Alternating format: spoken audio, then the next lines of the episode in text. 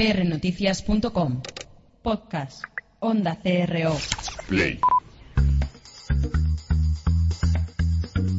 prnoticias.com y Onda CRO presentan Pasión y Talento. Hay tres tipos de personas, los que hacen que las cosas pasen, los que miran las cosas que pasan y los que preguntan qué pasó. N. Murray.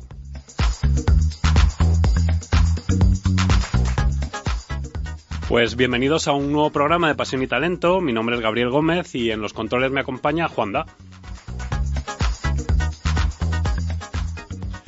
Y bueno, pues eh, ya os lo prometimos y os lo dijimos en el anterior programa. En el 2016 vamos a traer a unos invitados espectaculares.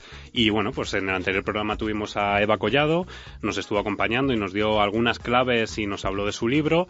Y bueno, pues hoy tenemos eh, a alguien también muy especial. Eh, va muy en ese grupo de, de personas que aportan y que, que nutren a la sociedad y su nombre es Laura Chica, la tenemos al otro lado del teléfono porque sí que es cierto que ahora cuando la escuchéis vais a decir qué suerte tiene esta granaína.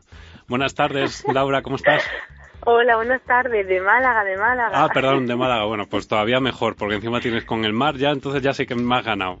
Más envidia, más envidia. No, invitados todos aquí, ¿eh? Perfecto. No, no, lo digas muy alto, porque aquí, mira, ya estoy aquí viendo a Cristóbal que me acompaña en plató y a Silvia están así los dos haciendo con la cabeza. Sí, sí, sí, sí, sí. Y... porque saben que es verdad, claro. Yo cuando lo digo... eh, Laura, bueno, te hace... Espera, porque claro, es que hay que dar paso a la sintonía, claro, es que Juan de Ves me, ya me lee la mente. Es la sintonía de emociones. Vamos a escucharla un poquito.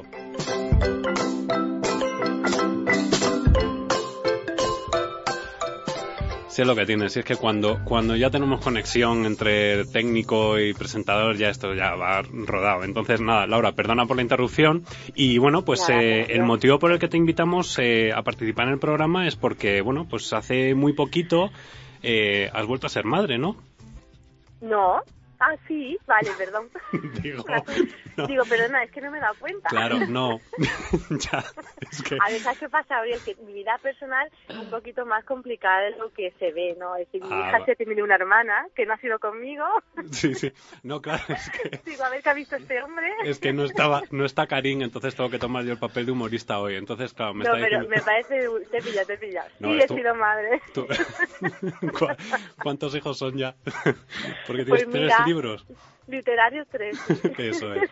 Bueno, aquí tengo también a una madre que el año pasado también dio a luz, eh, Silvia Escribano. Buenas tardes, Silvia, ¿cómo estás? Muy buenas tardes, Laura y Gabriel. Estoy encantada. Qué bien, encantada, Silvia. Y bueno, pues eh, Laura, eh, yo hoy la verdad es que no sé eh, cuánto voy a interrumpiros o no, porque la verdad es que dos coaches aquí de ya peso importante en España, no sé si al final va a ser una conversación de, de tú a tú o bueno, vamos a intentar aquí meternos Cristóbal y yo en, en esta, en esta conversación.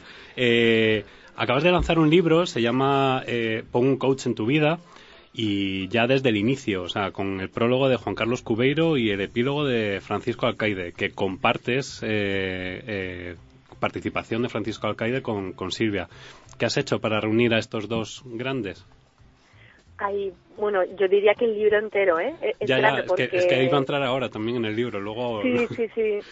Bueno, me adelanto un poco, para mí el libro es grande, pero justamente por las personas que aparecen en él, que además eh, ha sido la razón por la que yo me he atrevido a escribir este libro, porque, bueno, si bien yo trabajo el coaching, no, no soy una de las personas más visibles eh, a nivel de coaching tipo asociación o como hay tantas personas trabajando en España, mucho más visibles, ¿no? Yo lo trabajo como herramienta, pero no, no estoy en esa primera línea, por lo menos no me considero ahí. Sin embargo, sí que es cierto que, que vi la necesidad de clarificar un poquito el concepto de coaching, eh, la metodología, las herramientas, lo que sí, lo que no, y también ponerles cara. Es decir, eh, hay tanta, tanta realidad y tanta ficción ya relacionada con el coaching que necesité pues eh, poner cara de personas que trabajan de una forma profesional, entregada, vocacional y seria con, con esta metodología y, y, y contarán en primera persona, pues eso, ¿no? Cómo lo viven, cómo lo trabajan, obstáculos que encuentran y, y cómo, cómo trabajan su día a día con ello. Y para mí, fíjate que ese es el valor del libro. El valor diferencial es em, porque es un libro que unifica el contenido de varios, puede ser, pero para mí el gran valor siempre está en lo humano y aquí también, ¿no? Aquí también son ellos.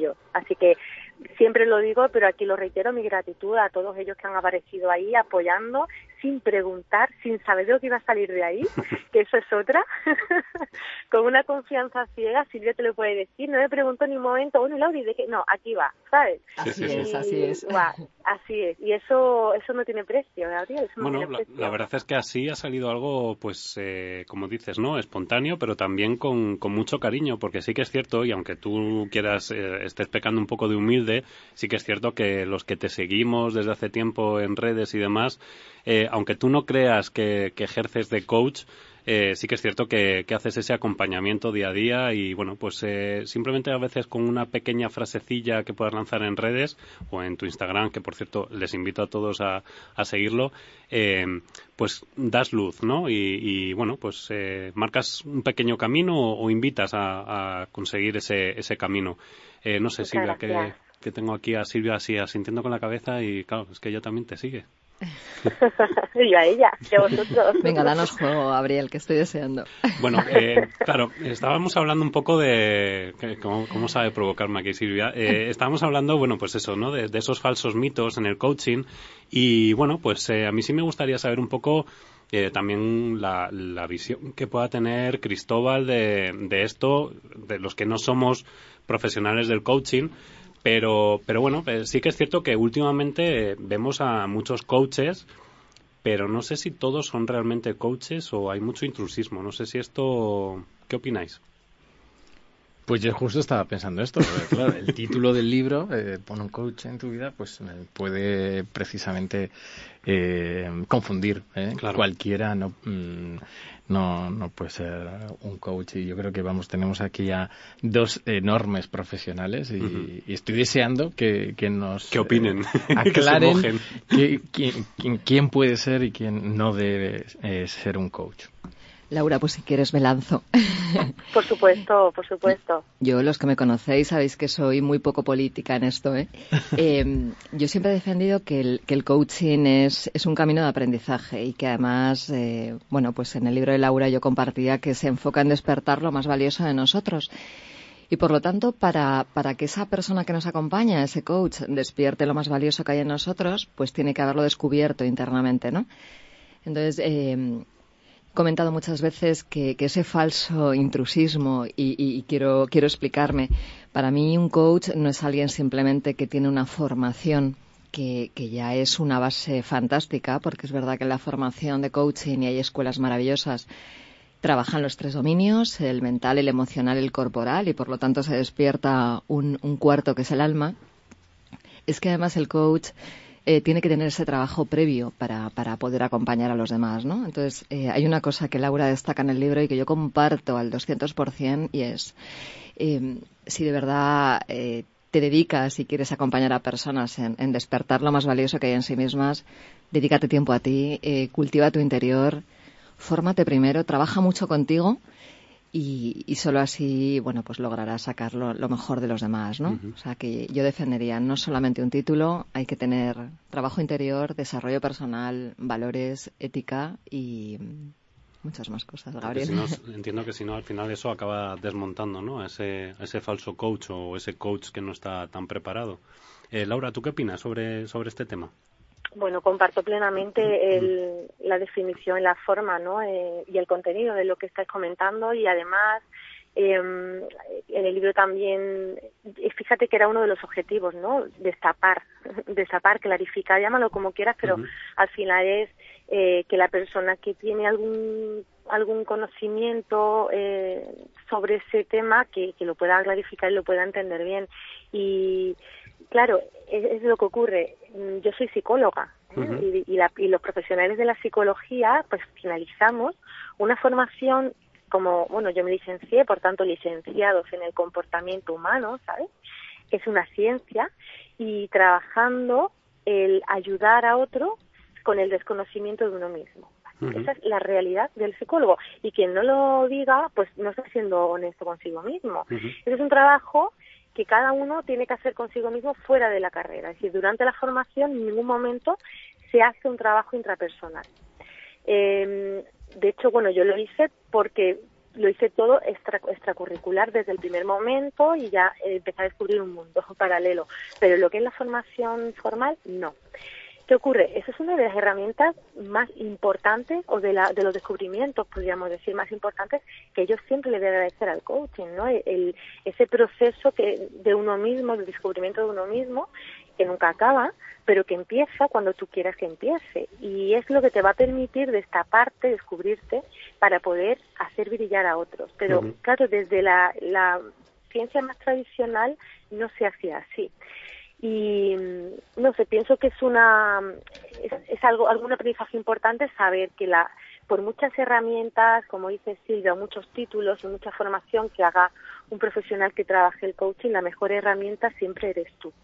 Entonces eh, es importante tener esa conciencia lo, lo refiero en muchas partes lo repito en muchas partes del libro porque mm, es importante saber que son habilidades, recursos personales, el arte de preguntar, el arte de comunicar, de conectar y, y no, no, no lo dan en un título, ¿no? Si no estaríamos siempre con el mismo tema de la formación. Entonces, que eh, un error habitual, esto de mi mejor amigo es, es, mi coach, eh, ¿esto cómo lo veis? No te creas, ¿eh? No te creas. Eh, este tipo de conversaciones lo, la tengo mucho con, con Paco Alcaide, ¿eh? sí, sí, porque bueno, aquí donde me veis, yo tengo, yo me rodeo bien, entonces Paco es uno de mis grandes coaches, yo tengo actualmente dos. Y, y claro que lo que pasa es que comparte el rol de amigo, pero siempre eh, el comentario que le hace respecto a esto, y es verdad, ¿no? Es que eh, todos necesitamos siempre de alguien eh, que nos dé ese empujoncito cuando uno se bloquea. No importa quién sea, si es tu mejor amigo. Sí que es verdad que le ponemos el título de mejor amigo es mi coach. Bueno, ¿qué te hace? Lo que te está ayudando es saber la realidad de otro punto de vista, por supuesto sin la metodología, el procedimiento probablemente no del coaching, pero al final te está eh, ayudando a avanzar, a superarte y a, dar un paso adelante. Bienvenido, maravilloso, claro que sí. Es decir, que, que peor más miedo te tiene que dar la persona que va de coach y te cobra, ¿no? Y no te te ayuda a descubrir ni a dar paso adelante, ¿no? Pienso yo. Yo creo, Cristóbal, fíjate que, que, el coach sí que es alguien a quien recuerdas el resto de tu vida porque es quien, quien te invita a hacer un cambio importante, eh, sobre todo porque tú cuando decides eh, acompañarte de un coach es porque ya has decidido que hay un cambio que quieres abordar, ¿no? Pero yo, Laura, fíjate, te diría que si preguntas a los míos, a mis coach, a mis coaches, ninguno te diría que he sido su mejor amiga. Eh, todo lo contrario, ¿no? Cuando les he pedido referencias me han dicho, eh, no lo he pasado muy bien, eh, ha sido un momento duro, pero es verdad que, bueno, que el final ha merecido la pena, ¿no? Claro, lo has puesto al límite, ¿no? sí, sí. Eh, porque, bueno, eh, por aquí ya tuvimos a, Ovidio y a Miguel de Mau San Miguel, no Miguel, o sea, un trabajador me refiero, eh, que compartía con Ovidio que, que, también era coach. Y lo que sí que es cierto es que estuvieron dando un poco la descripción de qué tipos de coaching se hacían, pues de grupal, de equipos, pues seguro que me pierdo un montón porque ha, ha, empezado a surgir de ahí un montón de formatos de coaching que, bueno, pues hemos visto hasta coaching de peluquería, que no sé si eso se puede desvirtuar o no, puede desvirtuar la profesión, porque claro, hay un punto en el que perdemos a lo mejor la noción de, ese coaching del que decís, ¿no? Del, que habláis, que es facilitar o crear un camino. Y bueno, pues eh, no sé yo si cortándote el pelo y haciéndote una sesión de coaching mientras te cortan el pelo, eh, puedes eh, facilitar ese camino. Es que mm, ponemos caras, pero es cierto que está ahí y el mercado está ahí. Entonces, claro, eso cuando llega al público general eh, es bastante peligroso, ¿no? Porque, claro, ¿cómo afronta una persona o un directivo el que de repente le diga, no, te vamos a hacer una sesión de coaching? Y claro, si de repente ha visto en un panfleto que hacen sesión de coaching de peluquería, pues es como un poco, ¿no? O los mal llamados los coaches de, del programa este de la voz, o sea, que no son coaches, al final son asesores o consultores pero no son coach. O sea, la palabra está un poco manida, ¿no? Sí, bueno, totalmente. De hecho, en, en el libro le dedico un capítulo entero y esa fue la, la eh, vamos a decir, condición que yo le puse a, a mi editor, ¿no? A Roger, para poder escribir el libro. Le dije, lo escribo, pero me tienes que dejar que lo critique, ¿no? Claro. claro, y me dijo, pero Laura, con cuidado, dije, lo siento, es que necesito hacer esta crítica porque, eh, pues tal por la descripción que habéis dado ahora mismo, ¿no? Pienso que es una palabra que ya no tiene el valor que tenía antes y no sabremos si la volverá a tener. ¿eh? eh y también sé de profesionales del coaching que ocultan eh, esa, esa especialidad dentro de su currículum, aunque luego trabajan coaching. ¿Por qué? Porque lo desvirtúan más que lo ayudan, ¿no? Eh, es decir, nos encontramos un poco de todo. La razón es esa, es decir, cualquier profesional, eh, trabaje lo que trabaje, le pone la palabra coaching delante y le da glamour. Es decir, le, como que le sitúa en otro plano. Entonces está cargando eh, lo que es la profesión realmente del coaching y, y, además está confundiendo a los clientes. La gente no sabe muy bien lo que es el coaching. Y sí que es verdad que alguna persona sí que se me acercaba, chato, es como, los de la voz, y tú dices, madre mía, madre mía. El otro día me dijo un, un, profesional, de, no me sé el nombre, de la radio en la cadena SER de Madrid, me dijo, Laura, ¿qué falta hacía tu libro en el mercado? ¿no? Justo, pero por ese tema, porque decía que estaban todos liados, no sabían cuál era el concepto, lo que no era, y bueno, no sé si ayuda un poco a clarificar, pues genial, ¿no? Pero sí que es cierto que hay una difusión importante del concepto en, el, en las personas, en el público, que las personas necesitan saber qué es y qué no es, y que estamos usándolo mal, y, y que estamos usándolo eh, y contratando a personas que no son profesionales de verdad también. Bueno, yo estoy totalmente de acuerdo con Laura, como no podría ser de otra manera. Y además, si me, si me permitís, yo, yo sí que quiero hacer un llamamiento a, a esos coaches de verdad eh, que, salgan a la luz, porque nosotros que trabajamos con las empresas, sobre todo, ¿no? Con las organizaciones, es muy duro cuando vas a una organización, como dice Laura, ¿no? Y es otro coach más, ¿no? No, otro coach más, no, eh, un coach. Y, y esto quiero decir que hay personas que sí que nos dedicamos de verdad en cuerpo y alma a nuestro desarrollo personal y profesional, que creemos en las personas, que sabemos acompañar y despertar lo más valioso que hay en, las personas que acompañamos y que trabajamos desde la autenticidad, el respeto y, generando compromiso, ¿no? Y eso es así. Y eso, como decía antes, no pasa solo por formarse, pero sí que creo que es necesario en una escuela certificada, pero además avalar eh, que tienes un desarrollo personal eh, continuo y que, que, mantienes esa coherencia y ese equilibrio para, para de verdad pues, que, que, un señor o una señora que trabaja contigo te otorgue su, su más plena confianza, ¿no? Entonces yo, hago un llamamiento como Laura a de verdad volver a la esencia del coaching, que es la persona, es el ser humano que hay detrás de, cada una de las personas, o organizaciones que nos contrata y, dedicar lo mejor de nosotros para entregárselo a él o a ella. Es, eh, yo creo que es importantísimo que, que subrayéis esto, ¿no? Porque yo creo que la mayoría de los no iniciados, pues eh, tendemos, y me incluyo, a, confundirlo. Y creo que es importante subrayar el carácter eh, científico de vuestra aproximación, ¿no? De hecho, bueno, Silvia eh, tiene un libro que es Neurocoaching y que precisamente ancla eh, muy bien desde una perspectiva de, eh, científica eh, mm. eh, esta, esta actividad vuestra. Tengo un libro para ti, Laura. ¿eh?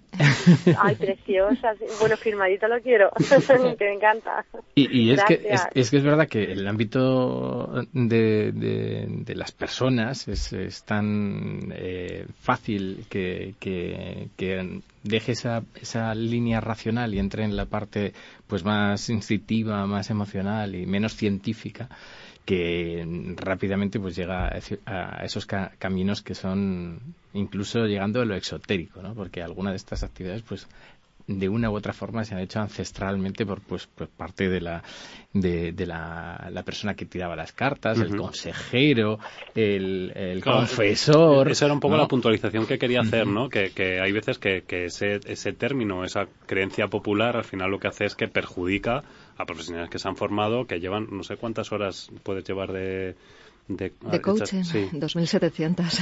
Claro, es, decir, que, ese tipo de cosas, y por aquí ha pasado Miguel Ángel de Cipsen, que hace el, coaching social y demás, o sea, que hay mucha gente muy preparada que cree fervientemente en que el coaching es, es la manera de, transformar las vidas de otras personas, pero claro, cuidado, porque que esa persona está depositando en, en el coach una confianza, o no confianza, sino unas expectativas que, que al final pueden salir mal y, perjudicar, ¿no? Entonces... Sí, por eso el libro de Laura a mí me, gusta especialmente, Laura, yo lo recomiendo un montón porque, porque creo que efectivamente clarifica, dice qué es que no es, que es tan importante saber lo que sí, lo que no, ¿no? Cuando tengo alguien delante que me dice yo soy coach, ¿no?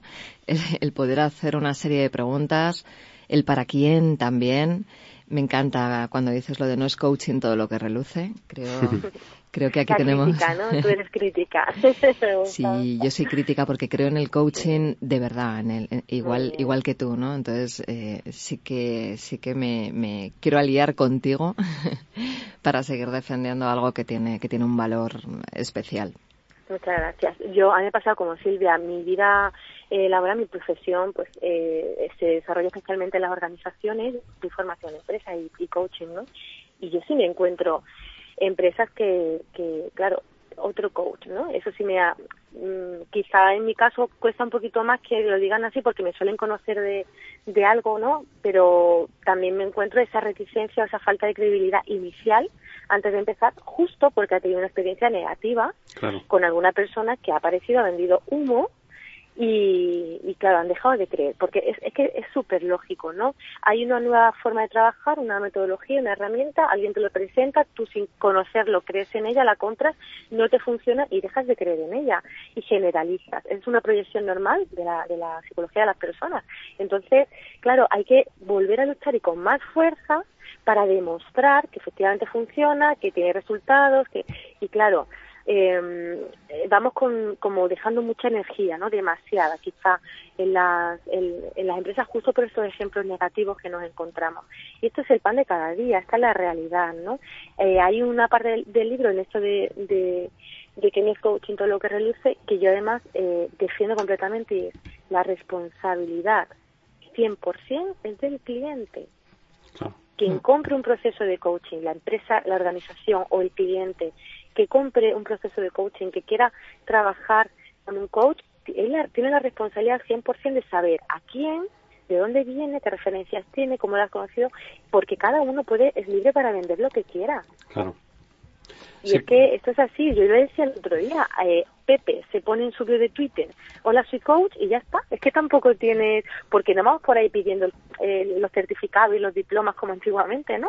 Es decir, que realmente cada uno ya eh, con esto de las redes sociales ayuda mucho a la visibilidad. Todos sabemos que es una herramienta maravillosa para conectar y llegar, pero también la gente miente. No, miente y, se cogen frases en, en Twitter de estas de, pones en Google citas sobre el desarrollo de personas y te plagan la, la red. Y ya está, y ya está, claro que sí, claro que sí. Bueno, y plagiando blogs, ¿no? Porque, bueno, no me he encontrado ya de todo, ¿no? Que da un poco de miedo, ¿no? Claro. Pero bueno, eh, al final lo que resulta es que las personas podemos vender lo que queramos, pero al final tú cuando vas a comprar tienes que saber lo que estás comprando. Entonces la responsabilidad 100% es del cliente y eso hay que concienciarse. Eh, bueno, pues eh, voy a soltar la, ristra de profesionales que, tienes en el libro porque creo que, eso va a ser todavía eso va a ser todavía más apetecible para, para después de escucharte. Eh, tenemos a Juan Carlos Cubeiro, que ya lo habíamos dicho, que prologaba el libro, Manuel Ignacio Seijo, Ovidio Peñalver, Jade Tronco, Noemí Vicó, eh, Marta Romo, Silvia Escribano, Francisco Alcaide, Francisco Junquera, César Piqueras, Beatriz García Ricondo, José María Laminos, Raúl de Tena, Rubén Turianzo. Alguno ha pasado ya por aquí, tengo que decir, ¿eh? que, estoy contento, pero madre mía. Cualquiera que lo escuche eh, puede estar pensando que esto es un, tocho infumable. Sí, sí, el libro gordo de Petete, ¿no? Pero no. No, no, no. Es, yo lo tengo en la mano ahora mismo. Es, es, es una edición muy práctica, muy cómoda, muy manejable eh, que además creo que ya está en, las librerías. Laura, lo presentas el, martes que eh, día 26 de enero en Madrid. ¿eh? Sí, además fíjate que me acompaña Juan Carlos Cubeiro, me acompaña Francisco Alcaide, me acompaña Rubén Turienzo en lo que es la presentación. y, luego por el público pues vamos a tener a Silvia que está ahí, ¿no? Sí, sí, sí. Y Yo voy a estar Sí, sí, sí claro. bien, qué bien. Vendrá alguno más, alguno más me ha dicho, creo que Raúl de Tena, creo que viene, bueno, Noemí Vico, Jane del Tronco, eh, Manuel Ignacio Seijo, creo que viene Ovidio, me ha dicho. Sí. Silvia? Que... Sí, sí, sí. Sí, Ovidio y yo vamos juntos, vamos, eh, Gabriel Ovidio. Que me dijo que sí. Así que, bueno, yo encantadísima de, de teneros allí además, que han invitado los oyentes, ¿no? Para quien quien quiera venir y además que lo celebró con IMF y ha tenido el detalle precioso de regalar un libro a cada asistente. Guau, eso es precioso. Mm. Pues Silvia, el tuyo ya sabes, a alguien se lo tendrás que dar y el vídeo también. a Laura, Laura, uno para ella. Pues eh, Laura, no sé, eh, cuéntanos a lo mejor, eh, después de haber este, escrito este libro, ¿qué características debe tener un coach o, cuáles son las principales características que debería tener un coach? Fíjate, antes Silvia lo ha explicado perfectamente, ¿no? yo soy una persona que siempre está aprendiendo, ¿no? Entonces yo la, formación la valoro muchísimo, sea eh, formación certificada que tiene que estar, pero también autodidacta, ¿no? Es decir, que tú estés formándote continuamente porque yo creo que esto nunca acaba y, el desarrollo personal es eso, un proceso de descubrimiento que empieza y nunca acaba, ¿no? Y es precioso que sea así. Entonces, una persona que, que esté en constante evolución, desarrollo, aprendizaje, pero esas cualidades que ya ha dicho para mí son las más importantes. Fíjate, no es ya la titulación, sino es esa apertura al conocimiento, esos recursos personales, la capacidad de comunicación, la vocación, el compromiso, eh, la capacidad de aprender, ¿no? Eh, las habilidades de comunicación, de conectar con el otro y, y sobre todo esa, esa pureza ¿no? y esa conexión con su propia alma, aunque suene trascendental, pero al final el coaching es, eso. Silvia puede hablar de eso un poquito más profundo porque ella trabaja mucho más eh, ese ser integrado, ¿no? Pero eh, cuando una persona está conectada con su esencia es más fácil que brille, por tanto también más fácil que haga brillar a los demás. Y eso es algo que no todo el mundo puede decir porque eh, trabajamos mucho hacia afuera, vivimos mucho hacia afuera, muy poco hacia adentro. Entonces, para mí es una diferencia fundamental entre un profesional del coaching bueno y un, profesional excelente, el nivel de conexión que tenga consigo mismo. ¿no? Eh, no es tan fácil de ver a primera vista, pero, pero se nota, se nota mucho, se siente, se siente. Sí, le aseguro que tú lo quieres ampliar, ¿verdad que sí? bueno, lo comparto, comparto 100%, ¿no? Yo además sí que añado valores fundamentales, ¿no? Para mí el coach debe ser alguien que tenga ética, que, que sea honesto, eh, que sea capaz de, decir sí o no a un proceso o sí o no a una sesión, a una sesión de coaching simplemente porque ese día sienta que hay algo que le, que le ocupa más ¿no? en su cabeza o que tenga alguna preocupación. Eh, alguien que sea confiable y que genere esa confianza, que tenga confianza en sí mismo, que sea generoso y sobre todo que sea coherente. Para, mí esa es una palabra que siempre, siempre acompaño, ¿no? y cuando hablo de coherencia quiere decir trabajar con tu propio equilibrio y, alinear constantemente, cada uno con las herramientas que haya elegido, ¿no? Yo lo hago a través de la meditación, del mindfulness. Laura sabe que también lo hago a través del, del cuerpo. Para mí el cuerpo tiene una mirada transgresora y absolutamente, bueno, pues... Eh, y directa, ¿no? directa, directa y muy concreta, sí. Pero, pero al final, si yo añado a todo lo que tú has dicho de la formación y del trabajo personal, mm, además que sea honesto, confiable, generoso y coherente. Precioso, muy bien. Madre mía, pues nos hemos quedado sin calificativo, ¿no? Ya, creo que no, puede haber más. Yo creo que se reduce el número. sí, sí, no, al final se van a quedar los del libro y alguno más, pero tampoco mucho. Em, ¿Qué le diríais a una persona que, bueno, o a un directivo que dice, yo lo que he conseguido lo he conseguido gracias a mi esfuerzo, no necesito ayuda? ¿Para qué voy a contratar un coach? ¿Pues te Venga, Laura. bueno, eh, dice, dice Juan Carlos Cubeiro, ¿no? Que, que creo que es una de las primeras frases que pongo en el libro. Dice, un directivo sin coach es como un deportista sin entrenador. Fíjate. Mm. Es buena frase. Eh, por supuesto que ha podido llegar ahí, probablemente solo no. A lo mejor, bueno, pues necesita sentir que ha llegado solo, por eso de la autoestima, pero probablemente solo no ha llegado. Pero sí que es cierto que la capacidad o la posibilidad de llegar más lejos siempre va a ser mayor cuando, con una persona al lado que le vaya eh, acompañando y le vaya ayudando en el camino, eso está clarísimo. Eh, ocurre que muchas veces tenemos un tema de ego, especialmente en el ámbito directivo y organizacional, ¿no? Eh, hay mucho profesional que necesita sentir que lo sabe todo, que nadie sabe más que él, o que em, no se puede equivocar, ¿no? Ese tema de ego que está relacionado directamente con la autoestima bajo la inseguridad, ¿no? Cuando están desproporcionados.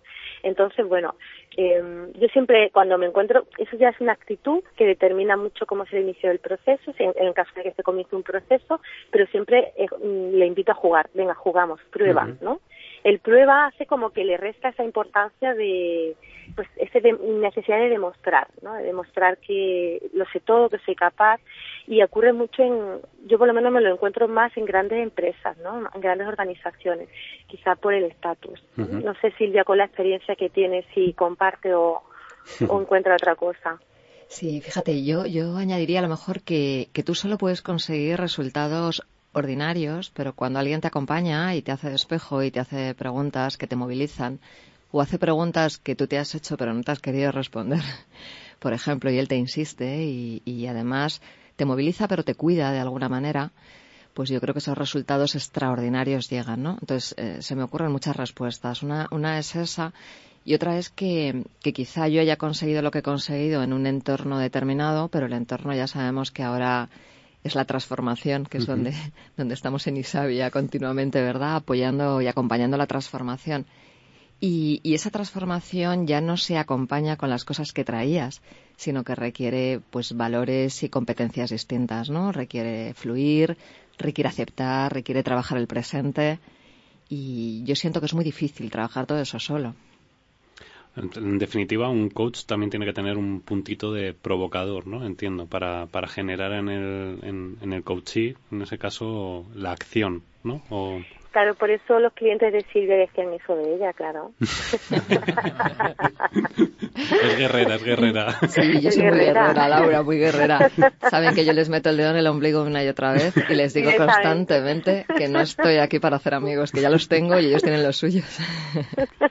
Pues Laura, eh, no, te, no te entretenemos mucho más. Eh, muchísimas gracias por haber participado en el programa de hoy. Eh, invitamos a que compren tu libro Pon un coach en tu vida en la editorial Alienta. Además es está muy bien de precio, o sea que, que es todo súper accesible, se puede comprar online y de todo. Y nada, eh, tenemos el hashtag oficial que es pon un coach en tu vida, ¿verdad? Pon un, coach, pon un coach. Pon un sí, coach. pon un coach. Utilizan los dos, porque al final, como cada uno hace lo que quiere, ¿sabes? Bueno, los dos. en cualquiera de los dos, en cualquiera de los dos se te localiza, ¿no? Entonces, por Exacto. ese, pues Laura, muchísimas gracias y disfruta de, de ese Málaga. Nos vemos Muchas gracias prontito, vosotros, Laura. Un placer. En nada nos vemos. Muchas gracias. Laura. Y Hasta nosotros, pues vamos a continuar y ahora vamos a retomar un tema que, que ya hemos tratado bastante, pero, pero que sigue dando que hablar.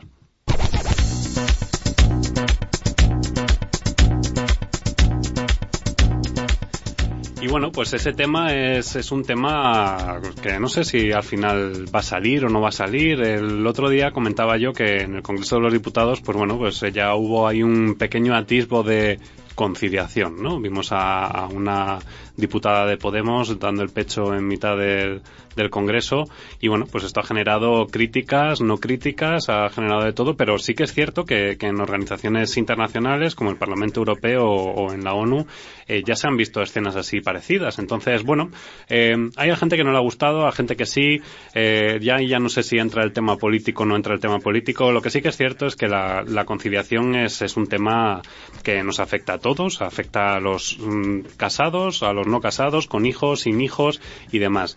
Y bueno, pues eh, no vamos a volver a entrar en, en, temáticas de conciliación pura y dura, pero sí que es cierto que, hoy contamos con, con, una ayuda, ¿no? Una ayuda que, bueno, pues que puede a lo mejor eh, a esas personas o esos empresarios que, buscan la posibilidad de aplicar medidas de conciliación, pues en este caso eh, vamos a hablar hoy del teletrabajo, ¿no? Ese, ese, ese nuevo, un nuevo paradigma que, que, bueno, pues que acompaña al siglo XXI y para eso contamos con Pedro Ballesteros, que es el director general de Policom en España y Portugal. Y bueno, pues eh, él es un ferviente defensor. Buenas tardes, ¿cómo estás? Buenas tardes, muy bien, muy agustito ahí con vosotros. pues es un ferviente defensor de, de, todo este tipo de acciones, ¿verdad? Eh, y vuestra empresa acompaña también en este caso. No, nosotros creemos que verdaderamente las soluciones de, de videoconferencia, las soluciones de comunicaciones unificadas, lo que ayudan es aumentar la productividad y también eh, que todas estas personas que, como comentabas, por, por temas personales y demás, uh -huh. puedan comp compatibilizar muy bien pues su trabajo con, con su vida personal. ¿no?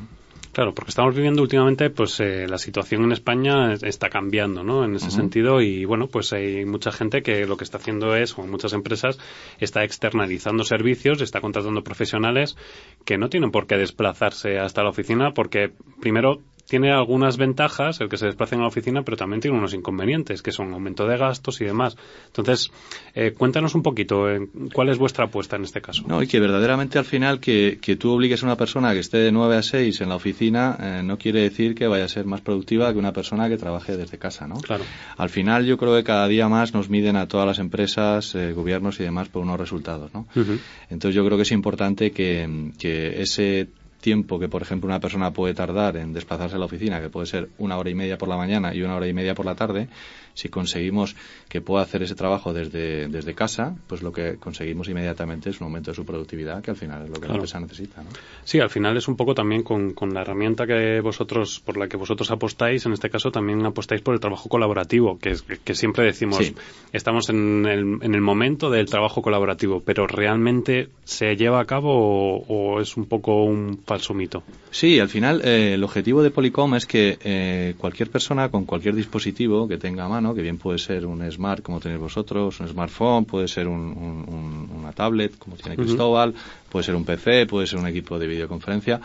Al final, eh, desde el punto de vista para que la comunicación se, se lleve a cabo, mm, lo que Polycom promueve es que da igual el dispositivo que tú utilices. Lo que intentamos hacer es facilitar que esa comunicación y esa colaboración se produzca, ¿no? Que al final es lo importante para que la productividad crezca. Y fijaros, y aquí ya miro a Silvia y a Cristóbal, eh, todo este tipo de acciones lo que desencadenan también es que la gente sea feliz en el trabajo. Sí, pero fíjate, yo estaba, estaba absorta escuchando a, Pedro, ¿eh? Y, y sí, efectivamente, eh, yo, veo y escucho los beneficios que tú traes, ¿no? Pero ¿por qué en España somos tan reacios a, a... ¿Cuál es nuestro miedo? Es un tema cultural, ¿no? Al final todavía queda mucha gente que quiere ver a los empleados se pasa por la oficina a ver si a las 9 de la mañana todo el mundo está en su sitio y se pasa a las 6 de la tarde a controlar si están, ¿no? Y verdaderamente eh, yo creo que eso no garantiza, ¿no? Que tu empresa vaya a dar buenos resultados y que esta persona está haciendo su trabajo porque puede estar perfectamente con el Explorer navegando y comprándose algo en Internet, ¿no?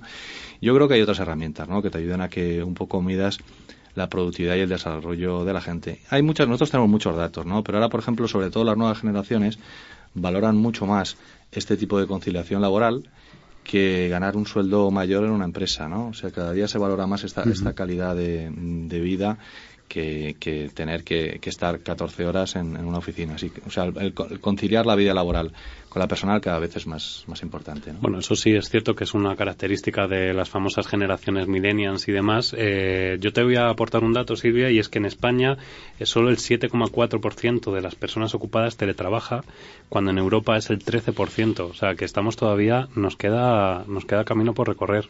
Sí que es cierto que, bueno, desde AXA, por ejemplo, cuéntanos el ejemplo de, AXA, porque ahora están ahí en un cambio, ¿no? Sí, bueno, de hecho estamos trabajando en, hemos trabajado en un programa piloto para, para, mm, bueno, ver no solamente, o sea, la empresa apoya con medidas muy concretas para, para apoyar la conciliación, pues como el no poner reuniones a partir de tal hora, o hay una serie de medidas ya arregladas, pero yo insistía en, en un poco en trabajar con ellos si había un tema más de fondo, ¿no? Es decir, al final yo sí que creo que, son las creencias las que nos hacen enfocarnos a una, una forma de trabajar distinta, ¿no?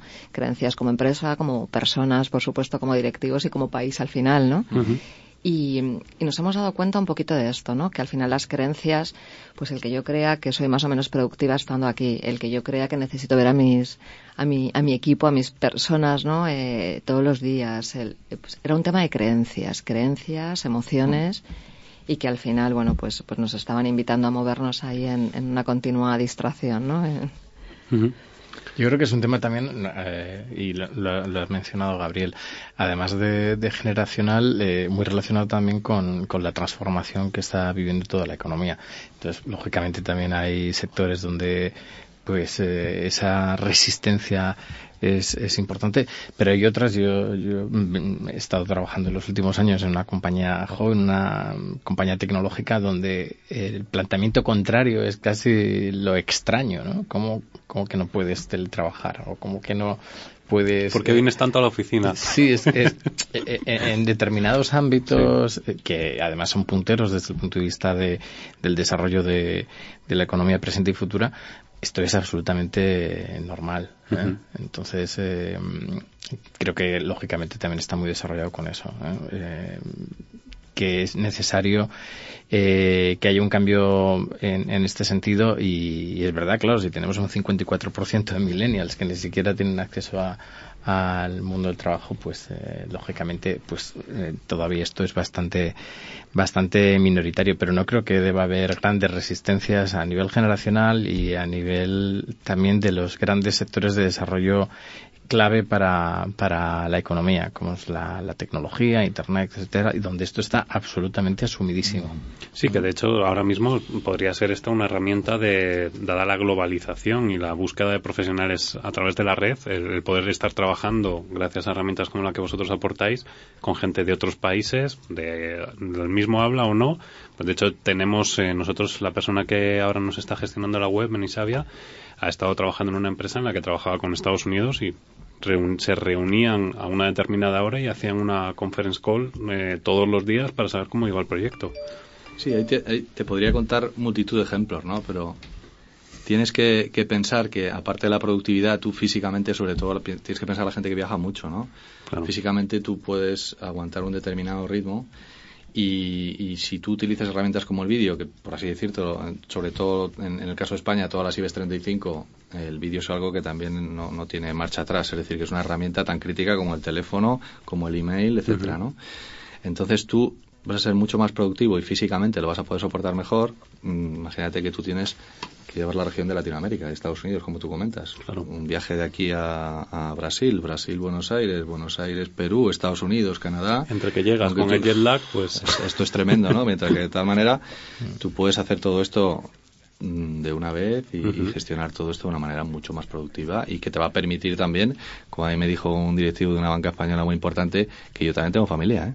a mí me gusta también verlos todos los días, ¿no? Puedo estar, estoy todo el día en el avión, pero también si hay alguna herramienta que me ayude a ver a mi gente también se agradecerá, ¿no? Eh, Pedro, lo que sí que requiere es más disciplina, ¿verdad? Porque corres el riesgo de, trabajar el doble de horas, incluso se nos ha dado algún caso. Sí, sí, lo que pasa, esto, esto yo eh, lo comentábamos antes entre pasillos, yo creo que también todo el tema de trabajar desde casa te exige esta disciplina que tú comentas, tanto hacia un lado, la gente que trabaja demasiado, que no es capaz de, diferenciar tu tiempo personal y tu tiempo laboral, como el contrario. Gente que no es capaz, como estamos en casa, pues también igual eh, me relajo un poquito a la hora de, ponerme en marcha y tal. Y yo creo que eso tienes que ser eh, casi germánico, diría yo, ¿no? Es decir, si verdaderamente tú estás acostumbrado a empezar a las nueve de la mañana, me da igual que estés en casa como que estés en, en, la oficina, pues a las 9 de la mañana se empieza y si a las 2 de la mañana tú paras a comer, estás en casa o estás en la oficina, tienes que separarlo. Da igual donde estés, ¿no? Porque si no, empiezas a generar conflictos entre tu vida laboral y tu vida personal. Trabajando por, objetivos, en, en, teoría debería estar todo esto bastante claro. Aún así, y hablabas antes de las empresas del IBEX 35, pero tengo constancia de algunas de ellas que tienen todavía capado, prohibido el uso de redes sociales por parte de sus empleados. Entonces, eh, denota todavía la necesidad de, de, cambiar la, visión hacia las nuevas tecnologías, hacia Internet, etcétera, porque si no es bastante incompatible. Si tienes eh, limitado el acceso a Internet o a las redes sociales de tus empleados, pero a la vez quieres transformarte digitalmente y haces gestos para apoyar la, el teletrabajo, la conciliación, etcétera, pues claro, llega un momento en que se produce cierta esquizofrenia, ¿no? Sí, yo creo que eso es uno de los grandes retos de, los directivos, como tú comentabas, ¿no? que es la digitalización. Todavía mucha gente vive en un mundo muy analógico. ¿no? Entonces, el tema de las redes sociales, también es verdad que muchas grandes compañías no tienen una estrategia muy clara de comunicación hacia las redes sociales. ¿no? Entonces, se capa toda la parte de redes sociales por el miedo, ¿no? porque puede generarte cosas como le pasó a la gente de KitKat con el tema del aceite de palma y cosas de estas por tres comentarios surgidos en las redes sociales, al final significa que tienes unas pérdidas que pueden ser millonarias, ¿no? Entonces, yo creo que todo eso, que no tiene marcha atrás, tendrá que acabar definiendo una estrategia muy clara y las empresas no, no tienen otro camino, ¿eh? el camino va hacia ahí. Claro, porque estás hablando de, definir estrategia, entonces, claro, mm, cuando hablamos de conciliación hay una parte importante que es la de cada persona, ¿no? que en este caso Silvia sí que, sabe de eso y es lo que se trabaja, de lo que trabajáis. Em, pero luego también hay una parte que es la del directivo, ¿no? El directivo también tiene que tomar mm, cartas en el asunto y, y gestionar, ¿no? En ese caso, para, para que la gente apueste por ese teletrabajo. Yo creo que si tú eres un buen directivo, eh, te tienes que preocupar también por tu gente. No es solamente vamos a hacer el objetivo a cualquier, eh, por cualquier medio, quemamos los equipos, volvemos a renovar equipos y vuelta a empezar. ¿no? Yo creo que para mí ese es un mal directivo, porque como apuntaba Silvia antes, yo creo que la manera de, que tú puedas sacar el rendimiento a la gente es que trabaje también, que, que trabajen contentos y motivados, ¿no? Una persona que solamente trabaja, he conocido varios casos, que solamente trabaje motivado por el dinero, al final es un mercenario que se irá a otro sitio donde pueda ganar más dinero, ¿no? O sea, esto yo creo que es, es parte del trabajo de un directivo. Tu equipo tiene que estar motivado, tu equipo tiene que estar encantado con lo que está haciendo, porque al final es la única manera que saques lo mejor de ellos. Y para esto, si alguien que vive a 300 kilómetros de Madrid y no tiene por qué estar aquí todos los días, porque no es necesario y puede desarrollar su trabajo, tú le obligas a venir, al final esta persona tendrás un problema, ¿no? Claro, yo creo que, que un poco lo que nos da la conciliación, el teletrabajo, es para las organizaciones, sobre todo, son dos grandes ventajas. Una es la motivación de los empleados, sin duda, ¿no? Y otra es la capacidad para retener el talento, ¿no? O de atraer a, a los mejores talentos, ¿no? Precisamente por la flexibilidad, que yo creo que es uno de los valores que, nos acompañan ¿no? en la era de la transformación. Sí, nosotros, nosotros eh, por ejemplo, recursos humanos dentro de las empresas es uno de los clientes nuestros también fundamentales, porque también recursos humanos, en teoría, es parte de su trabajo. Es parte de su trabajo y, se utiliza mucho el vídeo. De hecho, eh, mucha gente ya no se le obliga a esto, ¿no? A que tengamos que tener una cercanía, sino que lo que se intenta buscar, de hecho, recursos humanos ahora eh, más que eh, departamento de recursos humanos, se llama gestión de talento, gestión y atracción de talento. Entonces, el talento no tiene por qué estar a dos kilómetros de la oficina, ¿no? Lo que intentamos buscar es gente buena que pueda dar un rendimiento mayor y que marque la diferencia frente a otros en la empresa, ¿no? Además, si me permitís, de todo lo que estamos comentando, además tiene consecuencias positivas también para el medio ambiente. Que hoy precisamente hay un estudio que afirma que se retirarían 320.000 vehículos de la circulación si se fomentaran este tipo de, de, medidas. ¿no? Mira, por aquí en Madrid creo que venía, vendría bien, ¿no? El, poder hacer ese, esa reducción sí, de... Sí, el estudio se, se refería precisamente a, Madrid, que, que, lleva meses eh, de actualidad eh, y precisamente hay una, una sinergia interesante ahí, ¿no? entre eh, estas medidas y, los beneficios también, pues en otro orden, como puede ser el medio ambiente. Y lanzo aquí una pregunta para todos. Eh, claro, estamos hablando de, empresas, estamos hablando de personas, eh, hablamos de teletrabajo, es decir, de desvirtualizar, en este caso, al compañero. ¿Puede ser eso un inconveniente para generar una cultura de empresa? Yo creo que no, yo creo que no. Al revés, yo creo que el, uso mayor de vídeo, eh, voy a poner un ejemplo, imagínate una persona que tenga un, un equipo distribuido en múltiples provincias de España, verdaderamente su jefe no creo que les vea diariamente, ¿no? Mientras que tú con unas soluciones de este tipo, tú puedes hacer una gestión, una reunión, pues como que una reunión tal como estamos ahora y les ves la cara diariamente. Con lo cual, aunque no le tengas enfrente tuyo, eh, verdaderamente con una solución de vídeo, tú le puedes tener cada hora y él puede estar trabajando desde casa. Con lo cual, es uno de los temas que nosotros también eh, comentamos mucho. Generación de team building que tú de otra manera, si tuvieras que hacerlo físicamente, no, no, no podrías. No podrías, ¿no? Entonces la sensación de pertenencia se incrementa. Porque tú estás viendo a alguien a través de vídeo, tu compañero que ah, yo, yo conozco gente por vídeo que nunca he visto físicamente. Nunca los he visto físicamente. Yo hay semanas que echo de menos a Silvia en, en Isabia, porque no parece. porque teletrabajo. no, pero es verdad, fíjate, me, me he quedado un poco enganchada a tu pregunta, Gabriel, porque es verdad que yo soy muy de equipo y soy muy de roce, quizá, ¿no? Entonces, creo que, que, de alguna manera sí que tendríamos que ser responsables los que decidamos teletrabajar de, de tener un cierto compromiso de, no sé si semanal, quincenal, ¿no? Pero de mantener esa presencia y ese abrazo que al menos nos damos nosotros cuando, cuando nos vemos todos los días, ¿no? Y bueno, yo, yo creo que lo echaría de menos, Gabriel. ¿Y tú, Cristóbal, lo echarías de menos?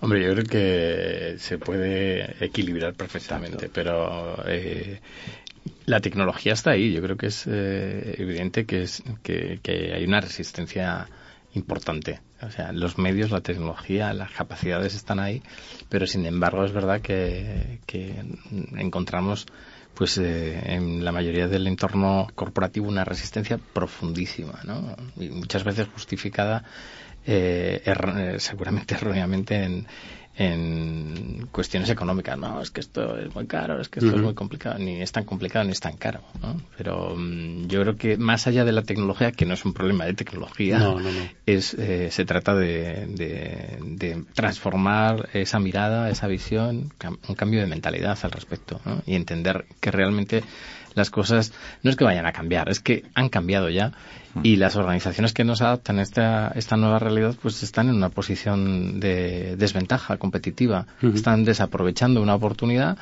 para construir entornos pues mucho más atractivos para el talento, mucho más competitivos para el mercado. Pues fijaros, eh, voy a añadir otro dato y, lo que es curioso es que la gente normalmente, a lo mejor hablas con una persona de, esos que no apuestan por la transformación digital y cuando se aplican esas medidas de teletrabajo en las empresas, el 70% primero piensan que, es positivo para, para, la compañía y los que piensan a lo mejor o cuando se les ha planteado la pregunta de ¿y, y piensas que el que teletrabajas está escaqueando, si me permitís la palabra, escaqueando de su trabajo el 70% piensa que no. Es decir, que, que al final es, es un conocimiento de, de, lo que está haciendo la persona al otro lado del ordenador o al otro lado del charco donde esté, porque es lo que hablábamos antes, ¿no? Trabajar por objetivos, que es al final lo que lo que creo que no se, no se ha todavía incorporado del todo a, a las compañías. Totalmente de acuerdo. Yo creo que lo fundamental es esto, que, que la gente tenga unos objetivos, que el empresario se preocupe de que esos objetivos se cumplan, más allá de si está dos horas en la silla de la oficina o cuarenta, ¿no? Yo creo que al final eso, eso es lo importante. Y comentando un poco lo que decía Silvia, yo creo que tampoco creo que todo tenga que ser home office o, presencial. Yo creo que aquí, como siempre, la sabiduría está en un término medio, ¿no? Entonces yo creo que tan importante es ese abrazo con el compañero o ese café por la mañana, siempre y cuando se pueda, como estas eh, sesiones remotas, porque verdaderamente es que tengo que llevar a mi niña al pediatra a las 12 y no puedo estar allí contigo, ¿no? Entonces yo creo que son importantes los dos y eso es lo que intentar. Yo creo que es el gran reto que tenemos que intentar conseguir, ¿no? Y eso yo creo que ahí forma los mm, departamentos que decías de recursos humanos, ahora de personas y demás, tienen ese, ese reto por delante que es el de, bueno, pues inculcar una nueva cultura, una cultura de transformación y de digitalización, ¿no? Que es, que es lo que todavía, eh, como comentaba antes Cristóbal, ¿no? Algunas empresas del IBEX 35 todavía no, no lo tienen como muy integrado en, en la estructura. Y bueno, pues eh, ahí tenemos ese reto que, yo creo que entre todos y, con este nuevo paradigma que tenemos de colaboración y de trabajo colaborativo, yo creo que sí que se puede plantear, eh, pues bueno, esa incorporación de, estas herramientas como muchas otras, evidentemente. Sí, yo añadiría una cosita más solamente, además de todo lo que decís de la digitalización y demás, eh, yo añadiría compromiso y responsabilidad. O sea, el saber, el marcarse el horario, como tú decías, Pedro, y mantener esa disciplina, creo que es fundamental para que sea un éxito y para que se nos quiten todos esos miedos, ¿no? A... Claro. además, eh, y, ligado a esto, eh, creo que es muy importante que se sigan dando pasos que, desgraciadamente son muy lentos todavía en la racionalización de, de los, de los horarios, eh, que es otro, otro de los temas pendientes en, este país, ¿no? que es una cosa absolutamente demencial y que precisamente este tipo de herramientas pueden contribuir de manera positiva. ¿no? Eh, tenemos unos horarios demenciales en España. Eh, terminamos muy tarde, estamos totalmente desajustados con, con respecto a, las horas biológicas, con respecto a la salida del sol, etcétera. Y yo creo que todo este tipo de medidas también son muy interesantes porque creo que pueden contribuir a, ajustar eh, que las empresas, los empleados puedan conciliar mejor y, tengan un, empleo mucho más razonable del tiempo, que creo que es uno de los problemones que, que tenemos. De hecho, todos los partidos que han concurrido a las elecciones eh, y espero que en los próximos años eh, esto se desarrolle introducían medidas en este sentido, ¿no? De racionalización de los usos, de los horarios y, y todo esto es uno de los elementos también más importantes a la hora de, hablar de conciliación y de estas herramientas que precisamente como la, la que nos ha presentado hoy eh, Pablo y Pedro, Pedro perdón, que creo que, que, pueden contribuir enormemente a este desarrollo. Pues Pedro, muchísimas gracias por habernos acompañado, por dar luz a, esos departamentos de recursos humanos que a lo mejor todavía están diciendo, Joder, pues tengo que conciliar, pero no sé cómo. Pues bueno, pues eh, la herramienta del teletrabajo es una herramienta que, puede acompañar y ayudar, ¿no? En este caso. Y bueno, pues muchas gracias por haber venido. Gracias Cristóbal, gracias Silvia. Eh, lo que sí que es cierto es que nos encontramos en un momento de revolución tecnológica y aquellas empresas que integren de manera correcta, pues mecanismos y herramientas para gestionar el talento de manera flexible pues probablemente perdurarán en el tiempo y lo más seguro es que generen más puestos de trabajo. Algo que, por cierto, es más que necesario para, para continuar esta salida de la crisis. Nosotros nos despedimos, os esperamos en el próximo programa. Ya sabéis, nos encontráis en PR Noticias, en la sección de podcast. Y nada, pues lo de siempre, hagamos de la utopía una realidad. Recuerda que este y todos nuestros contenidos los podrás escuchar en el apartado de podcast de prnoticias.com.